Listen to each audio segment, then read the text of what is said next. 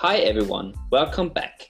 I'm the host Felix Weinzinger, aka Biofex, and I'm the host of the Sleep Attack podcast. This podcast is all about your sleep and how you could improve it to sleep like a boss. In this episode, I'm talking to Todd Shipman, who is a biohacker, and it is, it's the second part of our interview because it was so long, so I have to split it into two halves. And this episode is really epic because Todd is talking about his life, his life and how he's improving through biohacking. He's talking about cold thermogenesis and Wim Hof breathing and what success and how he improves his life through just be grateful and breathing and giving value to people and being authentic.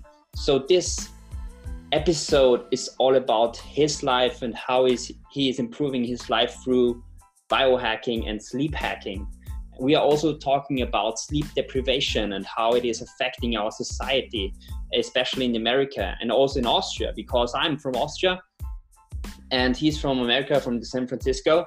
And so we are talking about these kind of things a little bit more.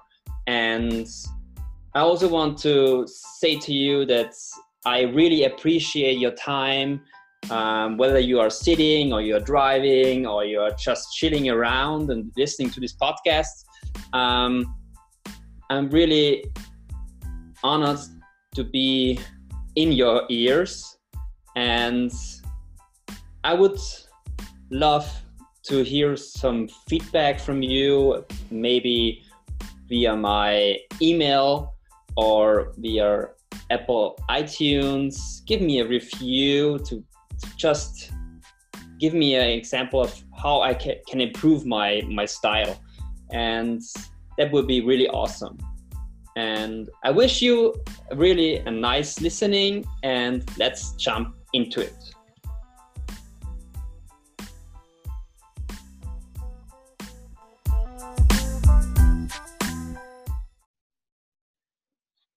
Hello, Todd. Um, nice to hear you again on the Sleep Attack podcast. And now we are continuing our interview about sleeping and how you're improving it with a lot of um, things in your life through biohacking. And now I want to ask you something like um, what is biohacking for you, especially? Yeah, biohacking. That's that's always um, the, the the I feel like the term in the world of biohacking is such a crazy umbrella. Um, anyways, um, let me see here. So basically, I prefer to call it almost in terms of like functional wellness, where it's like, well, okay, what is biohacking? So the definition of, of biohacking would be like to manipulate your environment to take full control of your body. Um, and that could be from changing your mindset to changing your diet, right? To like getting sunlight, to grounding, cold thermogenesis, and um, all the way to like super expensive technologies like biochargers or NanoVis and saunas, you know. So biohacking to me, I think is just taking control of our health and our body um, with multiple different forms of modalities. Um, and it just becomes to be more popular to not be using prescription pills or going the Western medicine route, but like finding more natural ways. So, so more like natural, you mean with herbs and so on, or? Yeah, well, herbs. Um, again, you know, just more natural flavor. So yes, food, herbs, drinks, um, anything that doesn't really require a prescription. Okay. Yeah. Um, so it's about manipulation, manipulation, manipulating your own body with good stuff. Let's say like this. Yeah. Something like this. You know, I'm sorry. Yeah, your phone cut out there, but yeah. So um, yeah, I mean, it can be anywhere from like the diet, changing artificial light, the breath, supplements, and all the way like you know cheaper routes to the very expensive technologies. Hmm. Um. you also told me something about cold thermogenesis and what is it? What is it? What's yeah, cold so cold, cold thermogenesis. It's it's a very daunting and scary like technology, I think, or I don't say technology, but like procedure for people. Um, it has so many benefits, and there's different types of like modalities for it. So, cold thermogenesis being kind of like shocking your body in a cold environment, and you basically create all this beneficial consequences from it. Um, this can be from like an ice bowl plunge to a cold shower to jumping into a cold lake, uh, going into an ice bath, or even like a cryo chamber, like a cryotherapy chamber. Um, and really, the benefits of this is like you you you let's just say, um, for example, I'll say like an ice bath. Like you jump into an ice bath your body literally thinks it's going to die like your your brain thinks it's going to die it's in a super uncomfortable situation and all it wants to do is get you out of that so the the benefits are literally like endless on this but um, you know you think about like focus like when you jump into that ice tank i always have people that say like you can't think about tomorrow's bill you need to pay or yesterday's fight like you're only thinking about that exact second your body is doing the last resort efforts to get you out of that cold water. This means you're getting endorphins, you're getting a nice um, adrenaline rush, um, antihistamines are being released, so you get um, anti-inflammatories, you get glutathione, you get norepinephrine, like all these little last you know last ditch efforts for you to survive and focus with mental clarity to get yourself out of the situation. So um, long-term effects being, you know, again, anti-inflammatory, so you can use it for um, not getting sore muscles the next day. Um, and it actually, it really helps with sleep. Um, to tag back right with that, um, basically, it the science behind this would be is that it calms the prefrontal cortex, uh, which is where all of our, you know, crazy, you know, the the worrying thoughts, the the safety thoughts, the fear thoughts happen um, which tend to be kind of what is most active while people can't sleep. So cold thermogenesis calms the prefrontal cortex, um, as well as it, it, helps after the endorphin crash. So a cold shower before bed is amazing because you raise the endorphins, but then they just kind of fall and crash, which is kind of like those, um, you know, those sleep induction mats that you would like lay on that are spiky and they kind of hurt. They cause a little bit of pain and in return your endorphins crash and you get a better sleep so it's the same thing works with cold thermogenesis and um, you know there's i don't remember the exact i don't want to quote Jack Kruse, but um, basically at part of one thing he does talk about is um, the cold therapy is the best way to induce sleep and to sleep more solid so mm. i i also experienced this um, for my own um, let's say journey with cold thermogenesis um, and i'm doing it like yeah two years now um, straight um, after uh, getting up in the morning and when i'm going to bed. So it's really it's really a game changer let's say like this.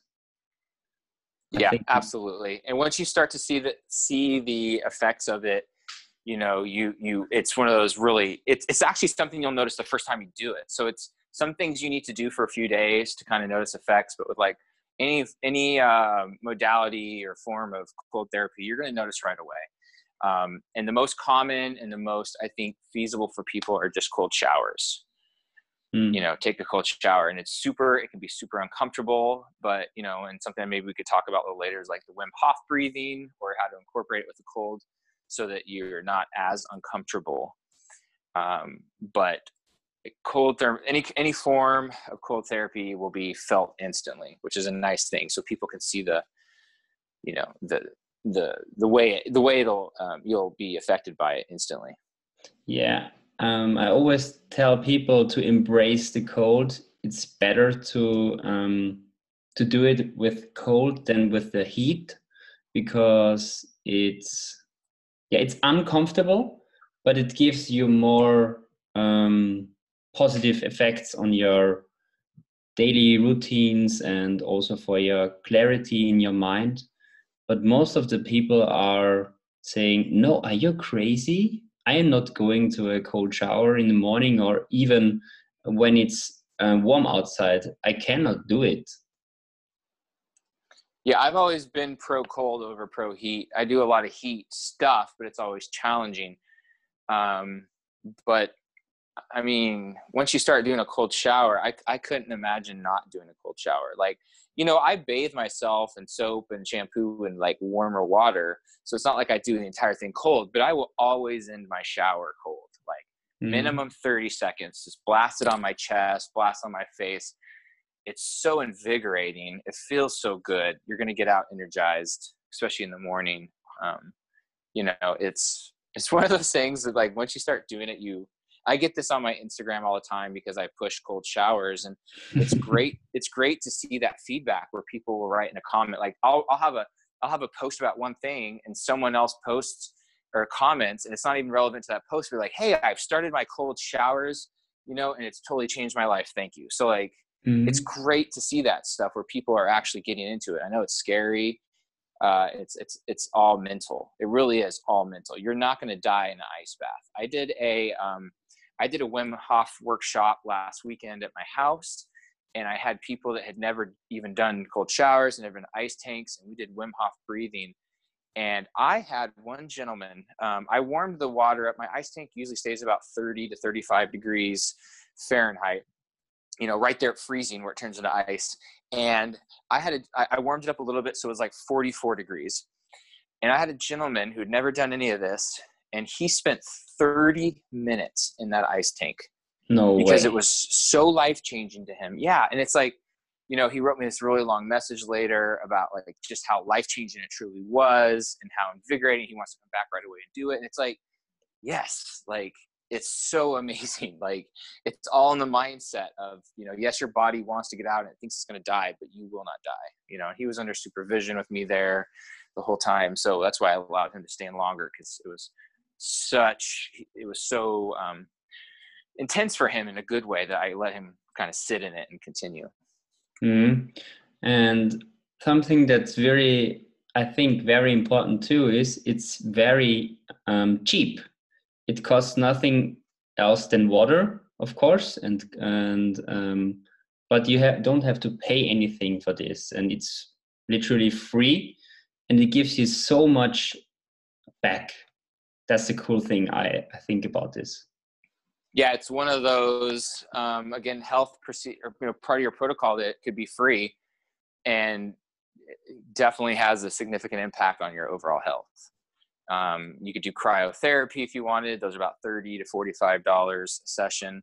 Um, you know, I actually have I have a very informative uh, YouTube video. It's on my Instagram on my highlights. It's called the Cold Therapy handbook. Um, I had actually created that one uh, for Bulletproof a long time ago for an educational video content stuff. But you can go on there, it's 15 minutes, and I go in there and I talk in very specific detail all the options from face plunging to um, again to you know cold showers to jumping into a lake a cold lake or whatever and then to ice bath and like i talk about the benefits of each route like that you can take and like for everyone's lifestyle um, why each one would work for someone. So um, if someone wants to deep dive into that, I go also into some very specific details of cold thermogenesis where you know things that a lot of people don't talk about where they show like four days straight of, of cold thermogenesis practice will increase your natural glutathione levels by 300% it reverses um, arthritis and rheumatoid arthritis symptoms like so there's so much benefits for people um, of all levels of health. Okay. Yeah.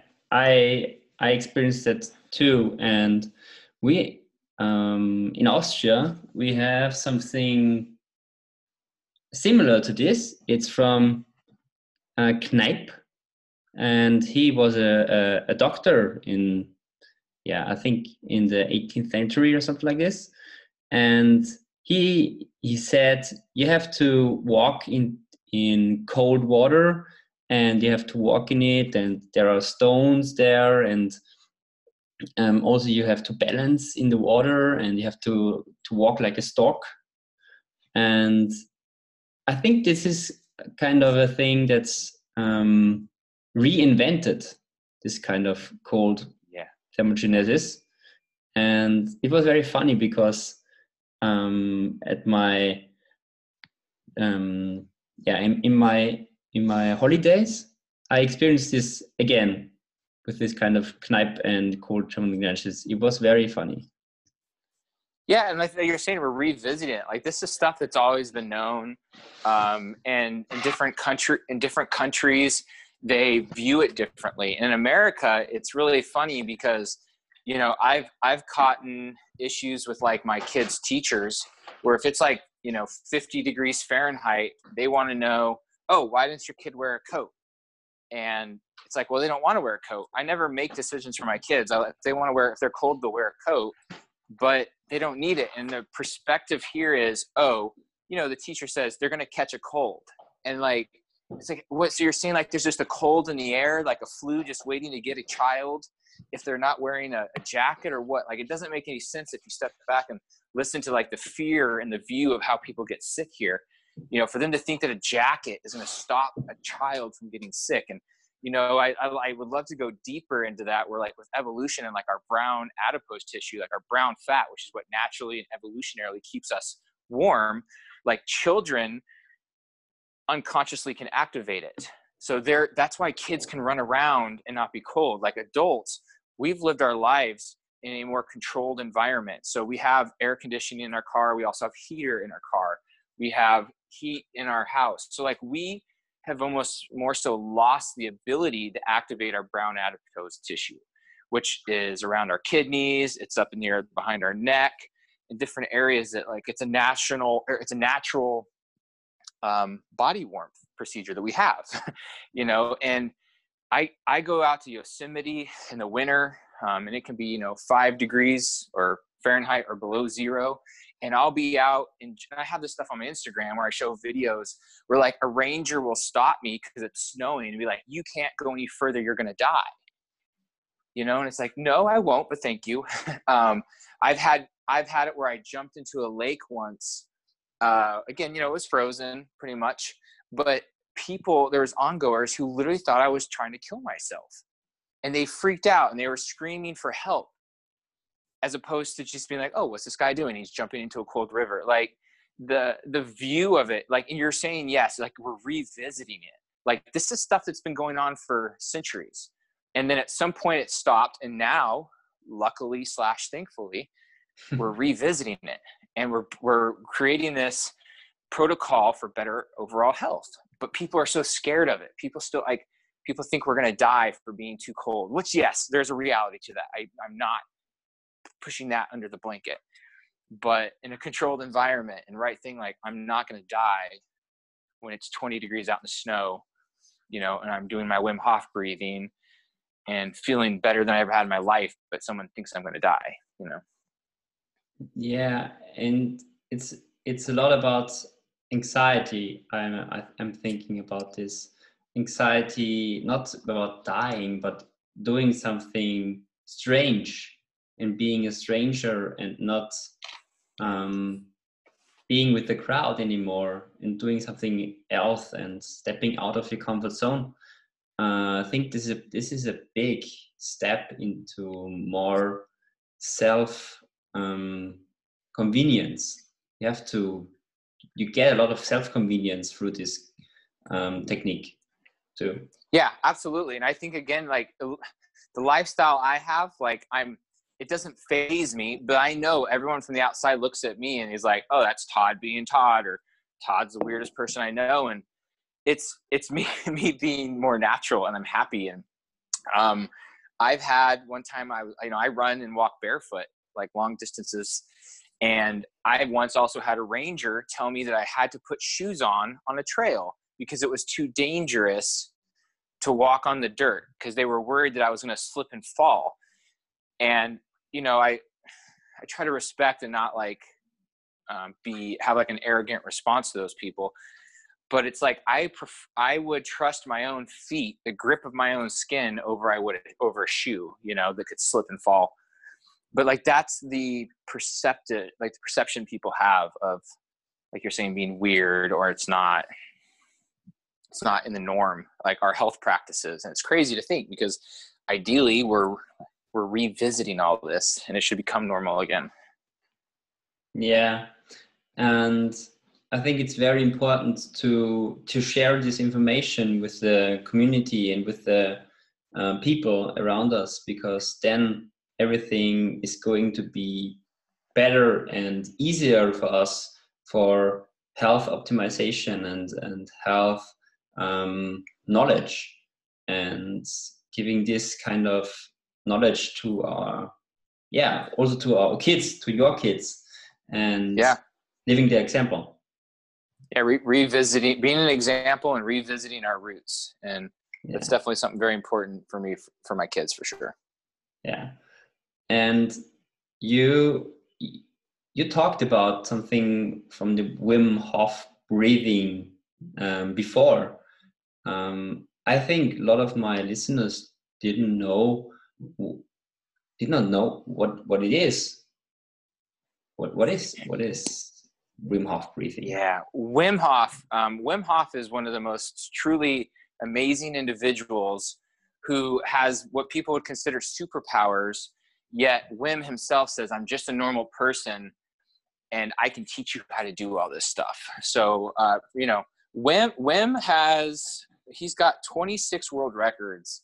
You know, and that should tell you one thing. Um, his, his long he has the world record for like the longest ice bath. It's just short of like two hours um, but but the guy, you know, he's he hiked up to Everest base camp and pretty much just whitey tidies when most people would die or not die, but would would experience severe um, frostbite. And this is all through breath and mind control, you know, on his end, like controlling his body and his core temperatures. And um, you know, for for decades, people thought he was just a quack because he would make these claims. And then finally uh, universities like harvard and stanford were able to quantify his results right? Showing that he you know they they gave him and i believe like maybe 100 other people the e. coli virus. And wim was the only person that didn't get the symptoms. And they're like oh yeah you're some crazy superhuman. He's like no i can teach everyone to do this. So they took another group of people that he taught wim hof breathing to and they gave them all the e. coli and other people. And the people he taught the wim hof to also did, did not experience any of the E. coli symptoms, uh, which shows that with the breathing, you can change the chemistry so much that you can actually enhance your immune system through breath. So people started listening to him finally as like, okay, yeah, wow, this is this is amazing, and you know, it's there. I as I, I believe I, I always say is the breath is a remote to the brain, and the way we breathe gives all the information that our body's looking for from the inside. But like when you're doing the Wim Hof breathing, I'll go kind of deeper into this so people understand why it works. So um, it basically it's it, it, activates the sympathetic nervous system. That's the the fight, the flight, you know, or freeze kind of stuff. Um, which also, in return, it puts you more into like a parasympathetic state of rest, so calming down um, when you do the breathing, so I'm going to really generalize the breathing. You're basically taking 30 deep breaths, holding your breath for as long as you can, and you do that cycle three times. You can watch YouTube videos. There's endless amounts of these if you want to watch and see the procedure. Um, but again, I want to kind of talk maybe about the science behind it. So, like when you're breathing the way you do with the Wim Hof, you get that rush of adrenaline. Um, and there's so many so many uh, cool things that happen like you you your cortisol spikes which is the stress hormone we talked about before. Um, and in response to that you get this major drop in inflammatory proteins um, which is super healthy for us right? Kind of like the cold thermogenesis in general. Um, then that's because the autonomic nervous system is like directly influenced by the way we're breathing. Um, and when it goes to the immune system you get that you get that spike of the adrenaline the cortisone i talked about uh, the immune system suppresses all the white blood cells um, and then you get like a spike of oxygen in your cells and it metabolizes the oxygen much more efficiently which basically when you do this your body just goes in this crazy buzz like you can feel your body buzzing from the chemistry change. Um, you know, your your your pH level. They've shown um, it's going to rise. Like you know, ideally you're you're at a 7.4, and they've they've tested people that do the Wim Hof breathing, and you're, you increase your pH levels up to eight. So your body becomes completely alkaline. And this is where Wim Hof breathing can become very beneficial for like before you jump into an ice tank because you've just raised the the, the pH level. It's alkaline. In return to that, like or in like the, what happens because of that is you suppress all your lactic acid in your body. Um, and the receptors, right, that detect the acidity that's in our body, they actually just stop working and they suppress all the, the pain receptors. And that's when the norepinephrine is released. So you actually almost lose feeling of pain from doing Wim Hof. And the same goes with all the blood leaves your prefrontal cortex. Um, so you have that less fear, that less anxiety, that less like negative self doubt going on in your like in your head, so that you can jump into the ice tank. Um, and that's that's the you know the the science behind why Wim Hof method works. And anyone can do this. You don't have to be some extreme athlete. You can be anyone and do this and get the effects immediately. And I, I usually show people this when I work with athletes because you know I want them to see a firsthand experience like how this is so different. And again, you know, I told you the lactic acid goes away. Um, and one thing I'll do is I'll have someone before we start the Wim Hof, I have them do all the breathing. And let's just say they can do 20 push-ups to exhaustion. So then we do the we do the Wim Hof breathing, and I tell them at the end of this, you're going to hold your breath and you're going to do as many push-ups again as you can while holding your breath. And that doesn't make sense. Sound it doesn't sound normal to people, but they do it. And on average, anyone can probably double the amount of push-ups they did before while holding your breath because you, your your your body is so rich with oxygen. You have no lactic acid, so your muscles don't get exhausted, and you have pain receptors that are completely void. So you you can just kind of do as many push-ups as you want. It's a really weird sensation, but that's how I show people like the power of breath. Um, and it makes them kind of the fastest believers, you know. So I think there you go. that's Wim Hof breathing. Yeah, and as you said, um, um, holding your breath and getting so much oxygen in your body, um, it gives you more energy too and you can um, um, yeah you can go further above your limits. And in, in, i think it is also very important to know your limit and to to say okay this is my thing and this is your thing and i want to do it. I want to improve my life through this. Yeah absolutely and also something that's very interesting about this is um, I I watched a video of Wim um,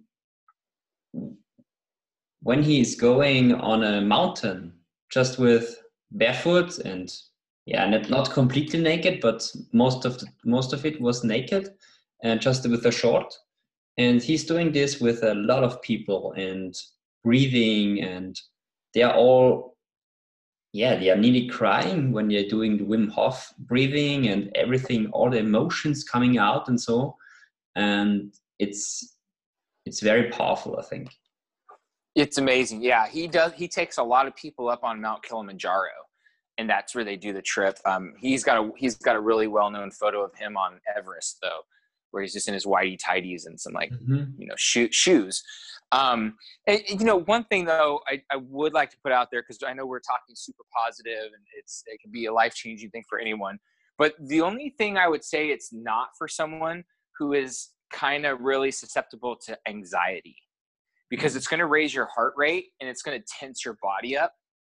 Um, so just be mindful for anyone that is again, you know, has a, has a, a good experience with anxiety happening, anxiety attacks and stuff Wim Hof might not be something, or you want to be very aware or be around someone when you do it um, because it can trigger anxiety attacks due to the increased heart rate and the and again the tenseness of the body that happens. Just something I want to put out there because I know we're talking about the positive, but that's the only time where I'd say someone shouldn't do Wim Hof. There's definitely other methods of breath that they can do with benefit, but hyperventilating yourself if you're, you know, usually having anxiety is not an ideal thing. Mm, yeah, I recommend this too to um, just for people who are very good with their with their body and not having any issues with, let's say, yeah, um, getting too cold or maybe dying or stuff like this. Um, yeah, you have to check this up before doing this. Um, yes. But I also think this Wim Hof breathing is also controlled hyperventilation, something like this. Um, yes, it is very, it's in a controlled, but again, I think it's for people anxiety, it can go to the next level. But it, it is, you're right, that's right. It's, it's, it's controlled hyperventilating. Mm. And do you have some, um, yeah, let's say when you are doing this, um, you are just doing this every day, or when you are going to sleep, or when you are, want to overcome something. What's the perfect thing for you to do it? Um, so for me, I like to do it in the morning because um, an ideal morning for me is morning movement, watching the sunrise, and then Wim Hof. Um, it is invigorating and wakes you up again, the blood leaves your prefrontal cortex. So once you're done with it, you'll find yourself to be much more motivated to do things, more focused, and more confident. So I can kind of start my morning with that mentality of confidence, uh, focus to get work done. Um, so for me, morning time.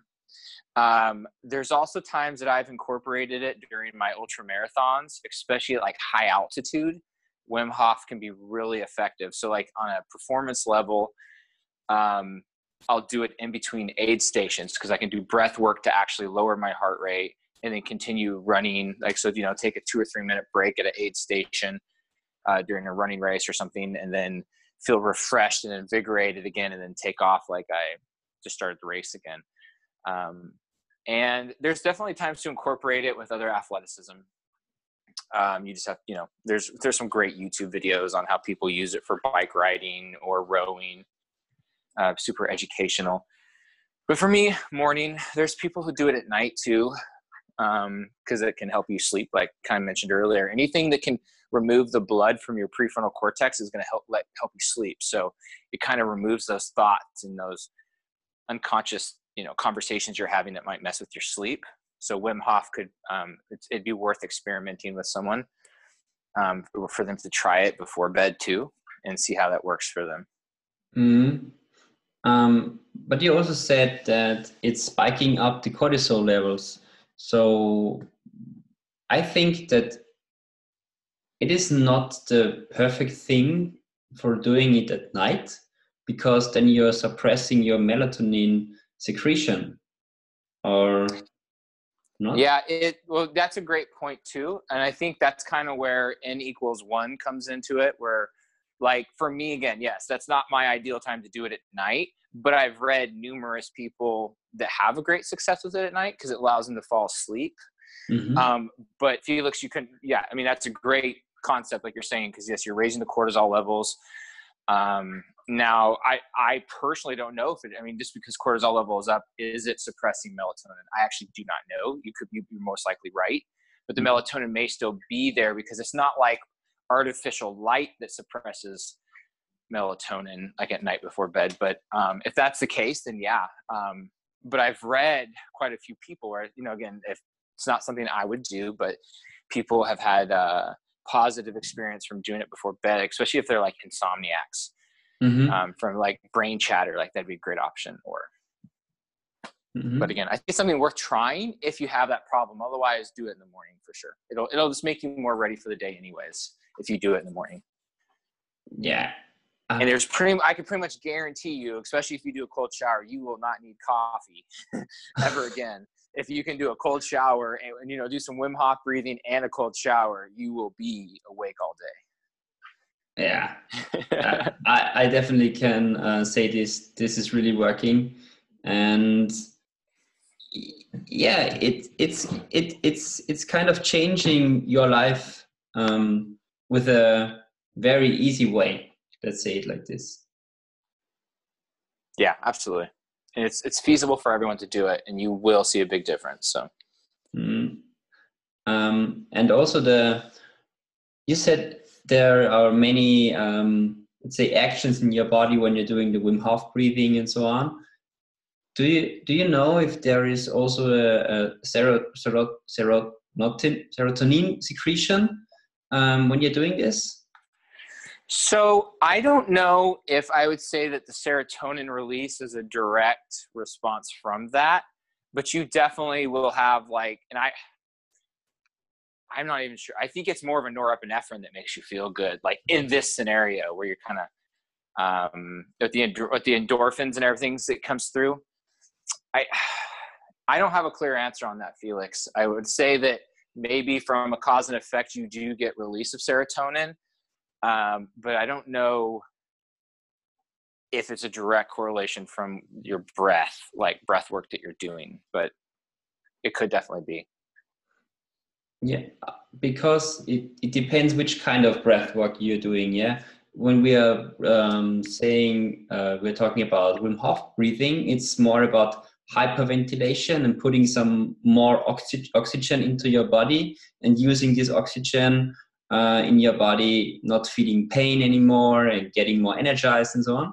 And the opposite of it is like um, this very smooth and relaxing breathing from yoga and and and the and the Indian things techniques. Yes, yeah, Kundalini. yeah, yeah yeah And i think that's why the breath there's so many different methods to change the breath literally the way we breathe changes the chemistry of our body and that comes with hormones and serotonin. So like i'm happy and i feel good after wim hof. I just i'm not I, i'm just not sure i mean that could be from obviously the endorphins and everything but i don't know if it's the serotonin if serotonin is released from wim hof but there are definitely other breathing more calming breath work you could do that helps you release that. Mm and the the, the science behind uh, Wim Hof, you, you said before, is also backed with uh, studies from um, you say I think you say Harvard. Yeah, Harvard and Stanford. Um, Dr. Wow. Andrew and I I'm blanking out on Hubbard. I'm so sorry. It's it's I believe it's Dr. Andrew Hubbard, and I could be butchering his last name. I'm so sorry. He has a phenomenal Facebook, I'm sorry, Instagram page though, where he goes into all this stuff. But he spent a lot of time. Um, this is from Stanford. Sorry, so Dr. Andrew from Stanford has um, spent a lot of time with Wim, and he's the one that's testing all his brain waves, his body responses with with immune, with raising his uh, hormone levels and having more effect to it, you know. And he has a lot of um, great content on Instagram about how we how we how our, our stress response by breath and everything, you know. So um, it's really cool to see that because again, for so many decades, people thought Wim was lying, and now they have all these studies with him. And you know, he he's one of those people you have to Wim is one of those people that you really need to. I, I've just always had so much respect for him because he's never claimed to know why. And he's always been like, I need someone to help me find out why I can do this. You know, he doesn't act to be the all knowing person. He's not like, I'll change your life. He's like, you can do this with me. You'll experience the benefits, but I can't tell you why. I don't know. I don't know. You know, like that was his always, that's always been his path. Like he doesn't claim to know or be the superhuman. He's like, everyone can do this but I need someone to teach me or someone to have the science to show us why this works, which is what they're doing now. And so all this mm-hmm. stuff is being proven that he's claimed, you know? Mm-hmm. Yeah, I get it. Um, and he he was also very introverted, not extroverted. He's more like the the, the the the relaxing guy with a lot of knowledge, let's say. Yeah, he and he's just a he's you know he's learning with us every, he's learning as we go with all of this he's still a man that enjoys eating pizza and drinking beer you know he's not he's not all solid on the on the diet I which i really appreciate on him for him you know like he's just he's a happy man He loves to play his ukulele. He loves to sing songs. Uh, the first time I experienced Wim, we were in an ice tank, and he had me. He had us all sing "Somewhere Over the uh, Rainbow."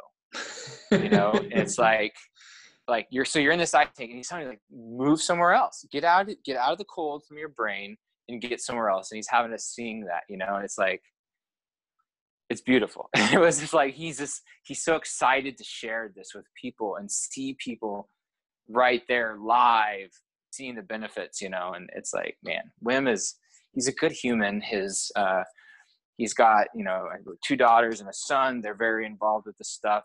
And um, Laura Hof, Isabella Hof, and you know, you can follow them on Instagram and see their their uh, journeys, and it's great because they're super. They'll you can message them, they'll respond to you, they'll talk with you. Like they're not above anyone. It's I, I really appreciate people like that still that have that fame yet will still take time to help people. It's great. Yeah. It's, I think he's appreciating a lot of the things that he, he, yeah, he's getting from nature and so on. And, and he wants to share all his information and his experience to the people. So he's very gentle and humble and you can learn a lot of him. Yeah, yeah. And, you know, he became really well known when he was on the Joe Rogan podcast. And that's kind of like, you know, he's just there. He's, he's all about giving love to people. And it's, it's just a great energy that he wants to share with everyone. He wants everyone to experience this. And he just, I just, I truly appreciate that about him. Mm. And he's from Europe. He's from, he's from Netherlands. Yes, he's in Amsterdam. yeah yeah and he, i also like his accent and yeah he, he is he is acting like we from austria we are experiencing um, the netherlands very cool chilly and yeah don't care about so much i think that's yeah. a, also a very big power that you have to um, encourage in yourself not thinking about anything and giving a shit. Yeah, yeah, absolutely. Most there's that that's one thing that shines about him for sure. um, also, uh, a thing that's very interesting is you said you are doing ice bath and so on in an ice tank. Um, what what is an ice tank? Is it, is it like a, a box or what is it and how, how is it possible to to buy it or just made it for yourself or what's the best thing how are you doing it yeah so well like i guess i call it an ice tank um, because i've had all the different forms of ice baths. Like i used to throw a lot of ice into my bathtub and do that. And then i i, I say the word i upgraded. I upgraded to like a horse trossel feeder like one of those big aluminum kind of tanks like a 110 gallon tank. Um, and I then I'd fill that up, and then I would put ice in it. And I realized like I was spending, you know, fifty bucks a week on ice, and I also didn't have full control over the temperatures. Like it could be thirty degrees or it could be forty-five degrees. So what I did, I I have these again on my Instagram. You can go onto my top highlights, and I, I, I go into detail on this. And if it's not clear, anyone is welcome to direct message me, and I will clarify everything. But what I did is I bought a 19 cubic foot external freezer. So like one that lays on its side, something you would normally put animal or like put meats and stuff in. Uh, it's like I don't know six or seven feet long, so it's a very long one. But I bought it. It was, um, and in general, I mean it's still kind of expensive, but I paid like five hundred and fifty dollars to have it shipped to my door. And you just fill it with, so I sealed it with waterproof silicone, um, just to make sure nothing leaked out. And then I filled it with water and I turned the freezer on. And what I do is I, I have it on a timer. So the water, the freezer is off all day and it only runs for 90 minutes at night. So it turns itself on from like midnight to 1.30 in the morning. And it keeps the water anywhere from like 30 degrees to 40 degrees all day. So there's no ice, you just have ice cold water. And I have about what 50 pounds of Epsom salt in mine, and I added 50 pounds of dead sea salt as well. And then I have a big aquarium pump going in it so that I can get it down. I've had it down at like 16 degrees, but it doesn't freeze over. You can actually float in it because of all the salt. So it's pretty cool. It's a little different than what most people do, but I I only get it down that cold for like mental strength t- training. That there's no more benefit at 16 degrees than there is at 45 degrees really for the health part of it but i like to get it cold because i like all my other stuff i like to do you know it's like training of to be comfortable with being uncomfortable. So mm. the ice tank you can open the lid up any time of day and it's anywhere from 28 to 35 degrees. So it stays more consistent than an ice bath would. Like i know what i know i have a little therm- uh, thermometer that goes under there and i can look at it and see what temperature it is but um, I think in the long term, like on a financial investment, by far the cheapest route would be to buy the freezer. You could probably buy one like here in America, we have eBay and we have like Craigslist, where you could buy a used freezer, and even like an 11, an 11, 11 cubic foot would work. Mine is just really big, so I can fit two or so people. Where I can lay out in it. Um, so 19 cubic feet is not what you need, but the 19 cubic foot cost me like $550, and that's a one-time fee and I always have ice cold water to hop in after the sauna or after a workout. I think that's the best uh, investment you can do as opposed to constantly spending money on an ice bath, like buying ice to take home with you. Mm-hmm. And and you're doing this also uh, in winter? Uh, yeah, definitely. Um, I mean, well, because where I live in California, it's it's pretty rare. I mean, it gets cold, but it's pretty rare that it gets below 40. you know, 40, 40 degrees Fahrenheit is about as cold as it gets, which is nice. But there is a difference, Felix. And again, I go through this, I go into this difference on my YouTube um, video about cold thermogenesis. Being in 40 degree temperatures is not anywhere close to comparable to being 40 degree water because water is so conductive that when you jump into it, it just sucks all the heat out of your body. As opposed to being 40 degrees in the air, there's still space between you and the air and your skin. So it's much more manageable. And like for people that go into a cryotherapy chamber, which is a great modality, but being in a room where it's 180 degrees below zero is still more comfortable than taking a cold shower for most people because water just sucks it right out of you. Um, so there is a difference. And so, yes, it might get 40 degrees here in San Francisco, but it's nothing like jumping into an ice tank um, for cold therapy, you know, that's 40 degrees. Mm. Mm-hmm. So I, I, it's something I do usually three times a week, especially after a hard workout.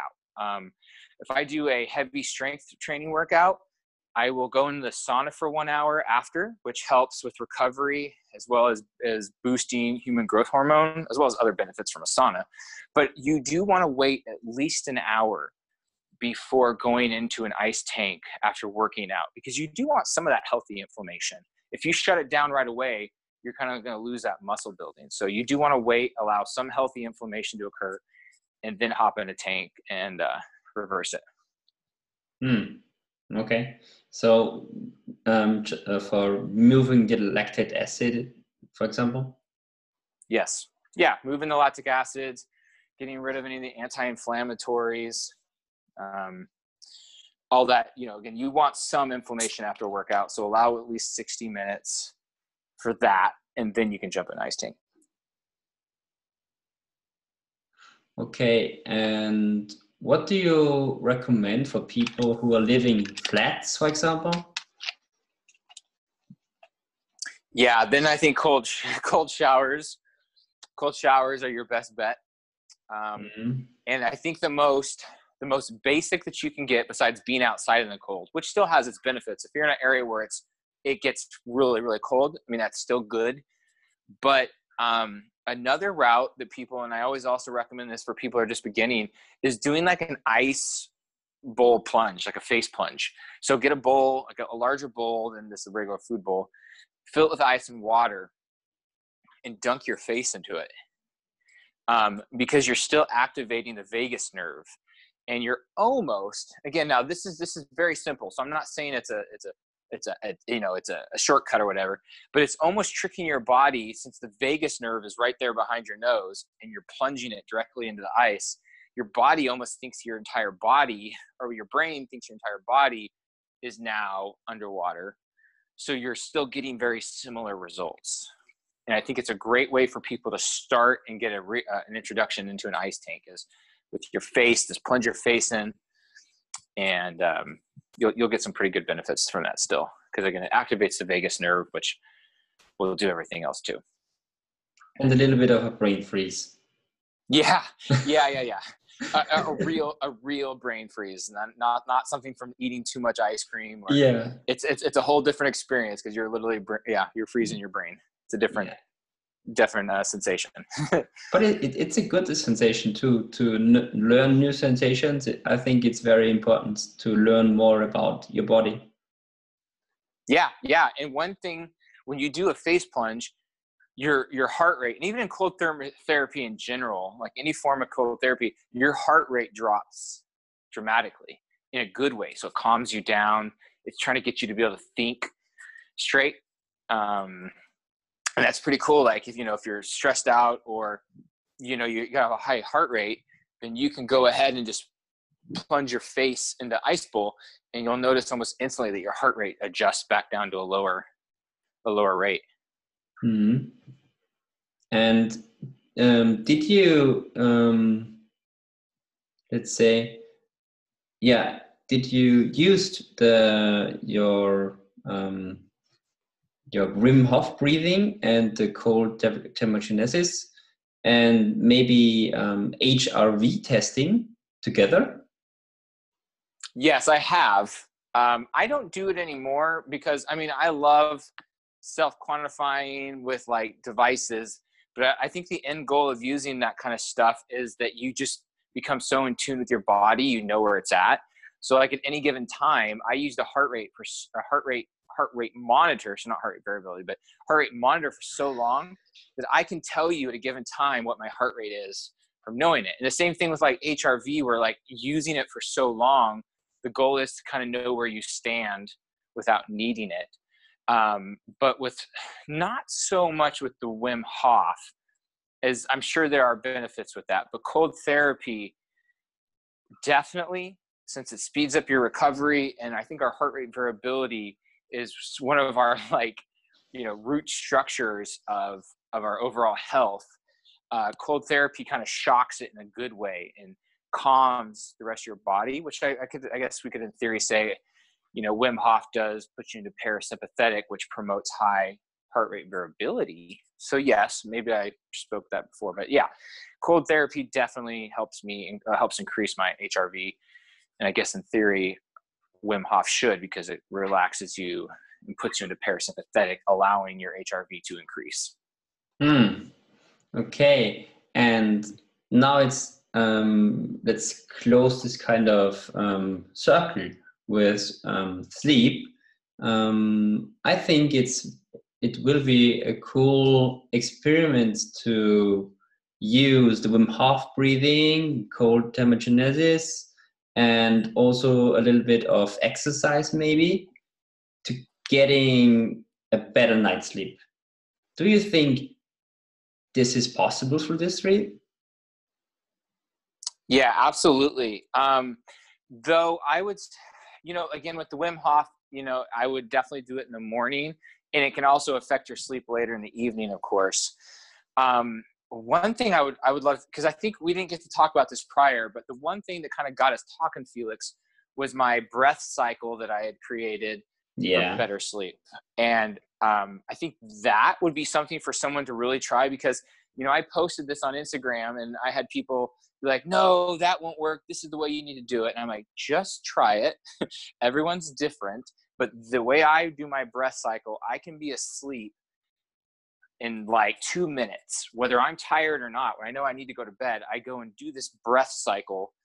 And in the process, it, it lowers your heart rate so much, it lowers your blood pressure, uh, it activates your vagus nerve that like you you probably won't even make it 10 cycles and that's when Ra Optics got you know um, Nick was like, "Oh my gosh, I did this and it worked. This is incredible." So that's why you know he reposted my my um, protocol on that, and I think that's you know where you and I got connected. But um, this is something again for I know there's different types of breath, uh, and just a quick little tip on it. So I'll I'll tell you what it is, but when you lay down, you want to inhale for seven seconds. You want to exhale for eight seconds and then hold it for four seconds. And then you go back into inhale for seven, exhale eight, hold for four. And you're gonna do that cycle. I, I would be really surprised if you can make it more than you know 10 cycles of that. Um, because what it's doing is it's increasing the CO2 retention. That's what technically like is to stimulate your vagus nerve and it relaxes you. And going back to fight or flight, like it, uh, a longer a longer exhale puts you in stress. So you always want to breathe out longer than you inhaled. Ideally, always through your nose. When you breathe through your mouth, you kind of mess with your CO2 to oxygen ratio in a way.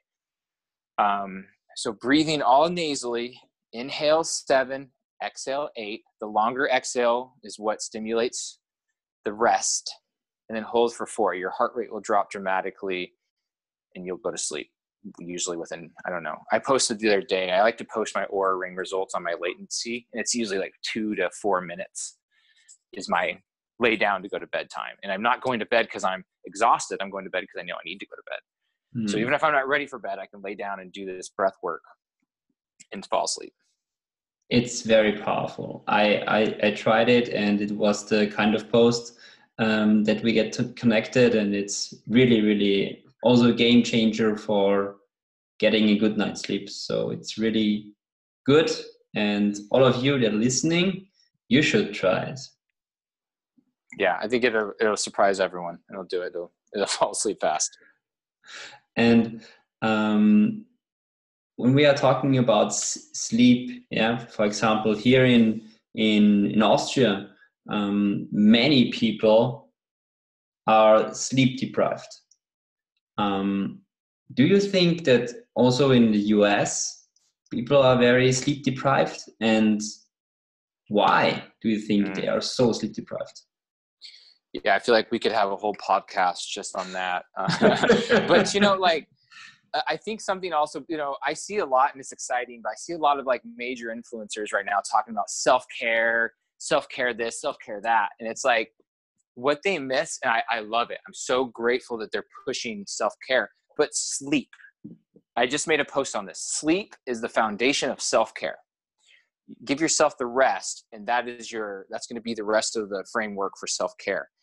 But so many people abuse that opportunity to sleep. And here, you, people it's almost part of the first conversation we have sometimes with people felix where they wear it as a badge of honor and they think it's funny mm.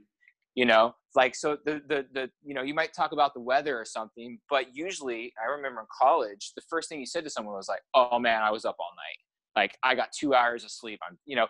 But it, there was no authentic concern it was almost like i said it's like a badge of honor or like there it's a brag of like oh look and i'm still alive i'm still here and i got three hours of sleep. And people the majority of people still to this day you know they don't understand the importance of sleep. So what's the biggest contributor at least in america? Hands down i don't think there's any argument to think that there's two contributors. One is going to be the artificial light um, well, I'm, I'm to say three sorry the artificial light is what ruins people's sleep and doesn't have them go to bed. I talked about prior when I didn't wear my blue light blockers, I, I wouldn't go to bed till 1.30 in the morning. Uh, massive amounts of stress. You know, again, something that things people wear as a badge of honor is their stress levels. Um, and then eating before bed. Everyone, you know, I just made another post about that. I think everyone like that almost seems like it's impossible. People are like, no, no, no, I can't not eat right before bed. But those are reasons people aren't sleeping. Like at least I, I know without a doubt for sure, but artificial light is probably the largest contributor. And that's probably worldwide because you're on your cell phones, you're checking your email at nine o'clock at night, and it obviously is innocent, but you're just you just disrupted your whole circadian rhythm. by looking at your phone or watching TV on a on an electronic. And no one they just they don't take it serious. It's it's I, I keep saying it, it's like they everyone here at least wears lack of sleep as a badge of honor. Mm. No, I also think it's especially here in Austria, it's a lot of, about also like working hours, you know?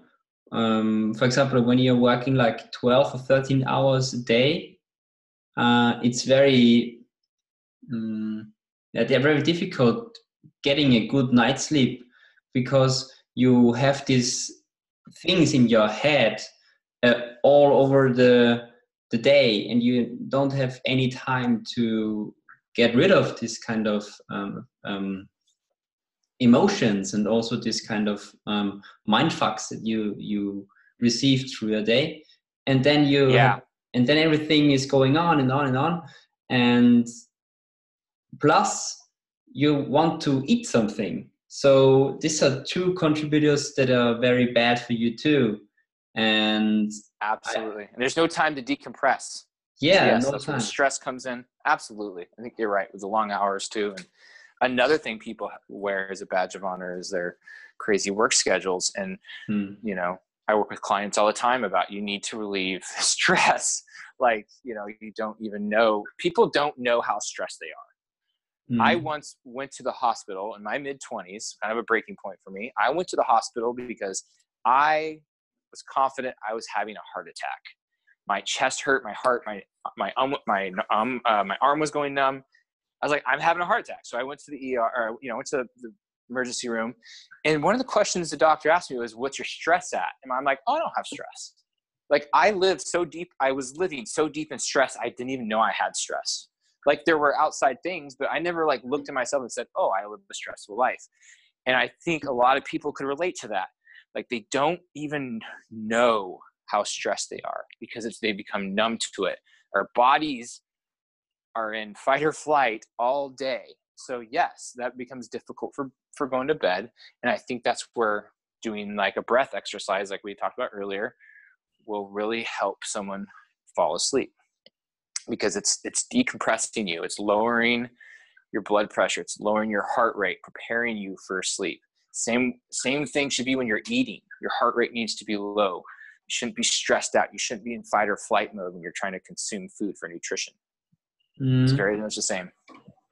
And there is also like a scientific um, proven way why you should not eat, let's say, one hour before going to bed, because your insulin secretion is going very high.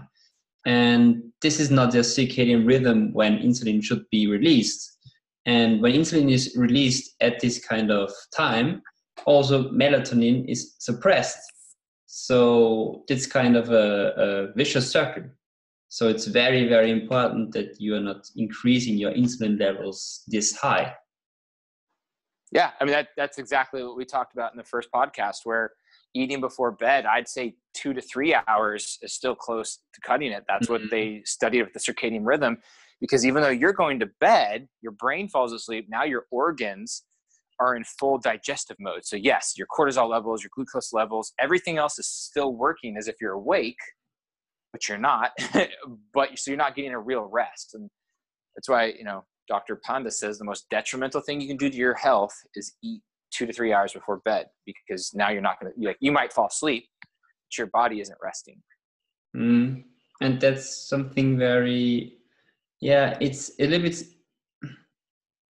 it's, it's scary and also a little bit frustrating for people because they're thinking they have to eat something before before they're going to bed but that's not that's not that's not really a thing because you can go to bed without eating something and you're fasting for example it's good yeah, for your yeah. health so you're yeah you're, you're you have a jump start on any kind of autophagy yes absolutely mm-hmm. and this is also uh, a fundamental thing that I want to give my audience and also you. I think it's very, very important that we have something like a um, nutrition pyramid. There is a nutrition pyramid, and also I think we should have like a um, daily daily task pyramid. Like for example a lot of sleep has to be in the yeah down downside of the, yes. of the pyramid yep. yeah. And yeah, then overall, the, kind of like an overall wellness chart. Yes. Yeah. Overall wellness chart. And sleep should be a very very big part of this because everybody knows when you are sleep deprived and you have no you have a lack of sleep you are acting like a fool. You are not getting anything into your brain. You are very bad to people and your yeah your emotions are not in in your um, body anymore because you have to say any very bad things to people. And yeah yeah, yeah. changes you. Changes your, your mind is not crisp. You're it's not focused and yeah like lack of sleep changes you as a person for sure. And everybody knows people who are acting like this in the morning when they are like zombies and and they are going around and hey that's that's really crazy. And that's yeah, also absolutely. very um yeah it's frustrating too. Absolutely. And the last question i want to ask you is because you seem like a very happy person and very sympathetic person and you're doing the right things and you're encouraging people um, i ask myself what is your secret to happiness and how do you achieve happiness? Mm. that's a that's a good question. Right? That's kind of like the meaning of life of things and uh, having a path for happiness. That's um you know i i'm, I'm not a huge quotes guy the you know but there was a quote that always got me as a kid. We had it in our in our bathroom kind of funny. But there's a quote by abraham lincoln right? So our one of the presidents of the united states.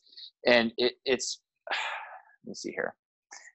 Most or most folks are only as happy as they make their minds out to be right? So that's abraham lincoln's take on happiness. And i just run with that because happiness is a choice. Like you can choose to be happy or you can choose to be angry. And they're neither are right or wrong but which one serves you in that moment? And i'm going to most most of the time i'm going to choose to be happy. Um, and i think that goes with the mindset of things where like for me my biggest challenge or you know opponent for my happiness is being out of control of something. So literally on a mindset being able to let go of control will enhance your happiness and having that mindset of choice to be happy like choice to choose to be happy. Um and just you know love love always wins felix. You know choose to love like choose to love and not hate um, and what that brings you with gratitude um, you know the energy is the energy in our body is always there. So if we're angry upset we're going to bring out and attract things that are angry and upset. If we can be happy if we can be empathetic to people without judging them if we know someone's doing something wrong like instead of just being angry at them look into a deeper level. Um, gary uh, Vaynerchuk just recently made a post where he's like, I would rather be hated than be the person hating. Because when you hate someone, it really messes with your body and it's unhealthy. And I think that goes back to this, right? Like, just choose the happiness, choose compassion, and choose love. Um, and, and your, your life is going to be a lot more fulfilling and rewarding. Yeah, of course and you you also will will get the things that you are achieving because the universe is good to you when you are happy and you're also giving gratitude to everybody and everyone. Yeah absolutely. That is uh, to me that is you know the secret to happiness in a way. Just choose it yeah and live it authentically live it mm. and spread the word and also share it with your loved ones yes absolutely oh that's that's really nice to to say and to close this this podcast. Uh, it was really nice again speaking with you, Todd, and and having your mind in this kind of podcast. It's really really cool that you shared your time with me and the audience. And I want to say thank you. Uh, again, it's it's a, it's a huge pleasure to be on this. Um, I always appreciate when you have other people using a platform like this to educate people, and uh, a big honor for me that you would invite me. So thank you so much, Felix. Welcome. Um, do you want to say something at least for maybe for the people who are uh, listening here? Anything else I want to say? I would. I'm going to go back to the breath is the remote to the brain. If you take anything out of these conversations, the way our way we breathe is the way our body is going to respond.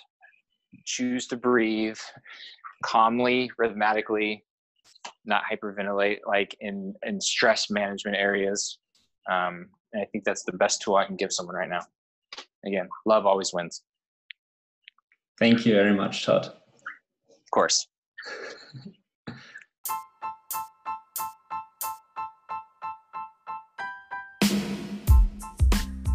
Thank you for listening to this podcast. I hope you enjoyed my conversation with Todd. If you liked what you have heard, it would be awesome to give me a quick review on iTunes or just share this piece of information with your friends.